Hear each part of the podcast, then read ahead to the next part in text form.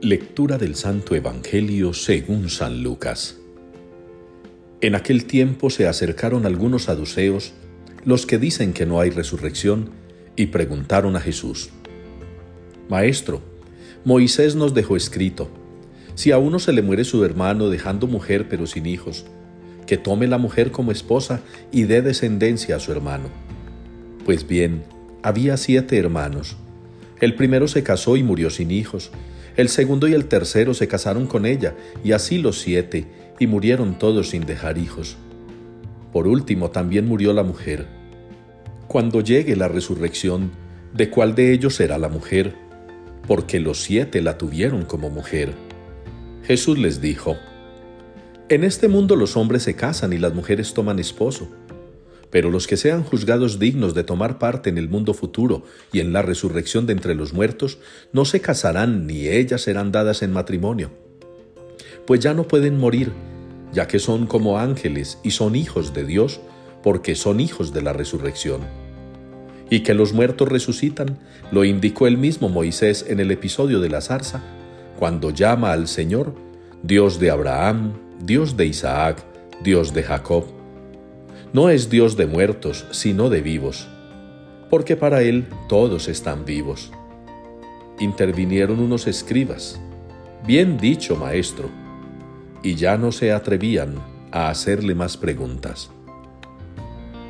Palabra del Señor.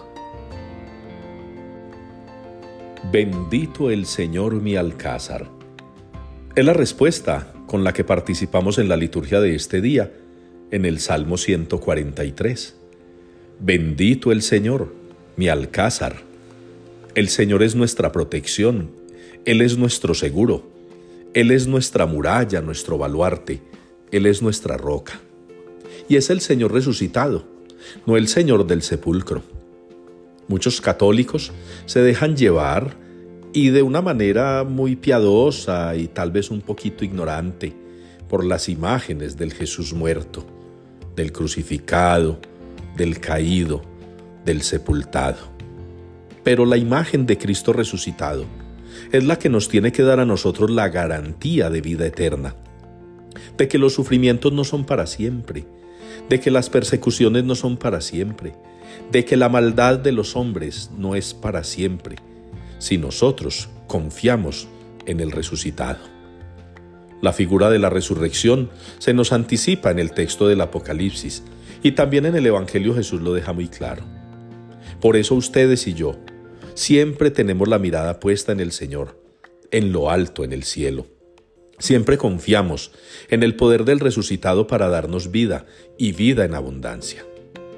Dediquemos nuestra vida a eso, a contemplar a Jesús resucitado, sin olvidar que murió, que padeció, que sufrió sin olvidar que se hizo hombre por nosotros y experimentó la muerte, para también darnos a nosotros la enseñanza de lo que significa despojarse, sabiendo que la vida eterna es mayor.